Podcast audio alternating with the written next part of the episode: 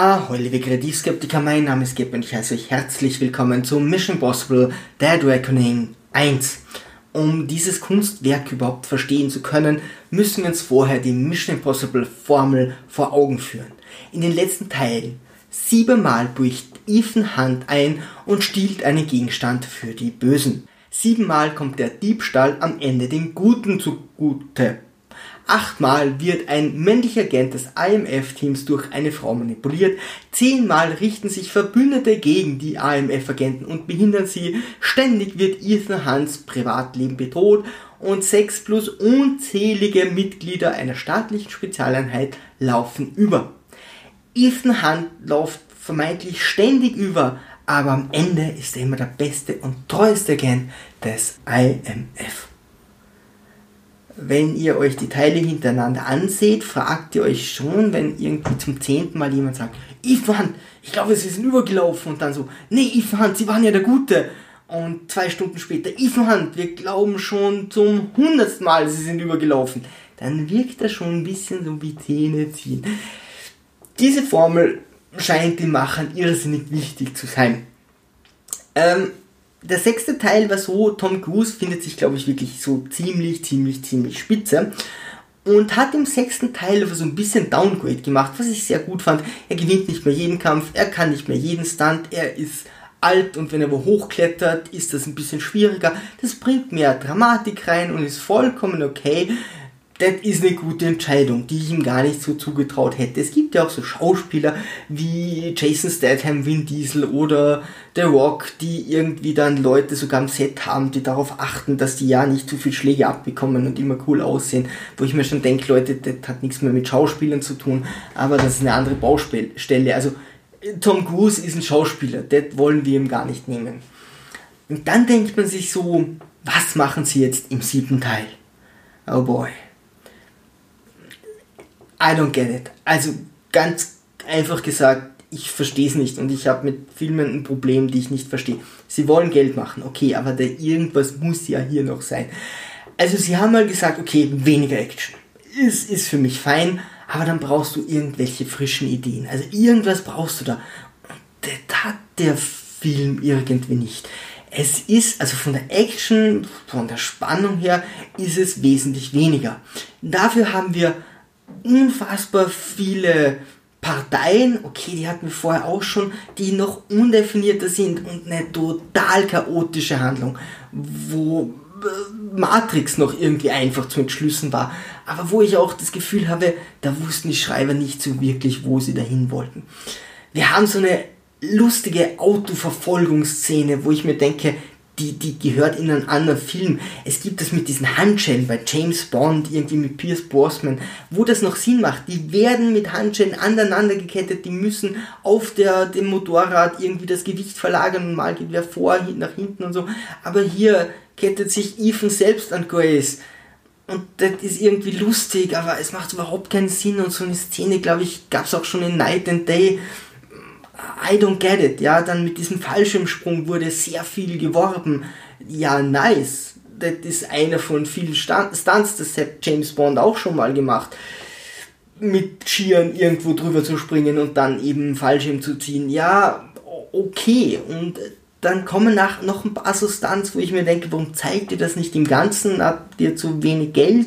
Und äh, ganz zum Schluss ist dann eine coole Szene. Hey, die, die, äh, die ist okay hat man so in Videospielen schon wieder gesehen, aber okay, it's fine. Aber ansonsten, actionmäßig ist es jetzt keine Entwicklung irgendwohin. Weder zu mehr noch cooler, das ist auf gar keinen Fall, aber auch nicht so oft gebased. Auch das hat Bond teilweise mit dem letzten Schauspiel mit Daniel Craig gemacht, dass sie sagen, okay, wir machen eine normale Autoverfolgungsszene und dafür fahren wir eben irgendwo an den Wänden entlang, was einfach physikalisch noch irgendwo möglich ist, aber eine coole Idee oder so. Das fehlt hier irgendwie alles. Ähm, dafür haben wir unfassbar viele verschiedene Parteien und die Entität. Ja, das ist so eine KI und die ist für mich okay.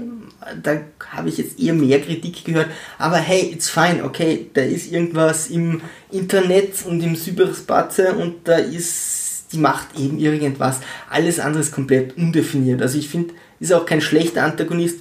Es gibt auch andere, zum Glück, weil alleine würde es die Entität nicht machen. That wäre Respekt, wenn sie das geschafft hätten, dass das Ding den ganzen Film trägt. Ansonsten haben wir noch Gabriel, der aus der Vergangenheit von Ethan kommt. I don't know, ja, irgend, irgendwie wird wieder sein Privatleben oder wurde bedroht und irgendwie kam er dadurch zum IMF. Ja, it's, it's fine. Zug kennen wir auch schon, hatten wir im ersten Teil. Und dann gibt es so zwei Teile. Und die klauen sich die gegenseitig. Und im ersten Teil gibt es das mit dieser Disk, ja. Und Ethan lässt diese Disk verschwinden und zaubert sie wieder her. Und ähm, jetzt haben sie sich gedacht, die ganzen Schauspieler, also die ganzen Agenten, Entschuldigung, waren bei Uri Geller und haben ganz toll so diese Verschwindentricks gelernt und sind jetzt voll tolle Magier. Das kommt ständig vor. Teilweise wechseln diese Dinge, ohne dass diese zwei Personen im selben Raum oder nahe beieinander sind. Irgendwann hast du das Gefühl, nicht mal mehr der Regisseur weiß, wo was ist. Du versuchst auch gar nicht mehr dem Ding zu folgen, so könnte es gerade übergeben worden sein, sondern du denkst dir nur, wo macht es jetzt inhaltlich für die Geschichte, wenn ich eine Geschichte schreiben würde, am meisten Sinn, dass die Person das Ding hat. Und das stimmt eigentlich fast immer. Ja? Also das kannst du ohne hinzusehen, weißt du eigentlich relativ safe, wer dieses Teil hat. Aber diesen Trick so auszuschlachten, der ist cool, wenn du ihn einmal machst, eigentlich 200 Mal und dann, dann ist das auch nur einmal macht ihn quasi Ethan Hunt ordentlich, damit der Zuschauer weiß, den gibt's und den Rest musst du schon nicht mal erklären ich habe mich so gefragt, was war das, das Besondere bei den alten Teilen? Und da hatte schon jeder so eine Idee. Ich gehe jetzt nicht alle durch, aber ich liebe den ersten, da war dieses Mysterium, der war so mysteriös. Man, Ethan Hunt war dann plötzlich wirklich allein und ich war damals in London, wie der, nicht Premiere hatte, wie der gerade rauskam und habe hab mir dann angesehen und du laufst dann durch diese verregneten kleinen Gassen mit diesen Backsteinpflastern von London und das war von der Stimmung her irrsinnig geil und du kannst so dieses Nachempfinden haben, wie Ethan hier alleine rumläuft und vollkommen durcheinander ist, wer hat mich hier betrogen und wer ist doch auf meiner Seite. Da, da machen sie sehr viel mit der Stimmung. Das war wirklich einzigartig. Der hat keinen Teil mehr gemacht. Er war oft alleine, ja. Aber das war ganz anders inszeniert.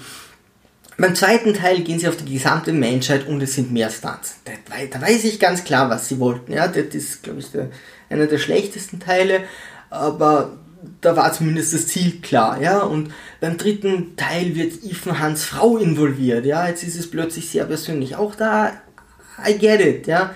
Aber bei dem Teil weiß ich, weiß ich wirklich nicht, auf was sie raus wollten. Ja, wenn ihr die absolut krassen Mission Impossible Fans seid, dann trägt euch der vielleicht, ja, und so zum einmal ansehen ist es vollkommen okay. Aber ja, wir haben Cliffhanger für den zweiten Teil. Okay, da geht es in den Genre, in ein Subgenre, das ich gerne mag. Vielleicht ist da besser. Aber ansonsten, oh boy, ja, hast du das wegen dem Geld gemacht? Weiß ich nicht, ja, das wäre die einfachste Erklärung, aber ich glaube, dass es nicht mal so banal ist. Ich weiß nicht, was für, was für einen Plan sie mit diesem Teil haben. Vielleicht ist es auch nur der tolle Aufbau dann für, für den zweiten Teil vom insgesamt siebten Teil. Äh, bei Triple X, äh, Triple X, Fast and Furious X werden dann drei gedreht. Da muss keiner mehr durchblicken. Ja? Wenn euch gefallen hat, würde mich schon interessieren, was so das Special war. Ja?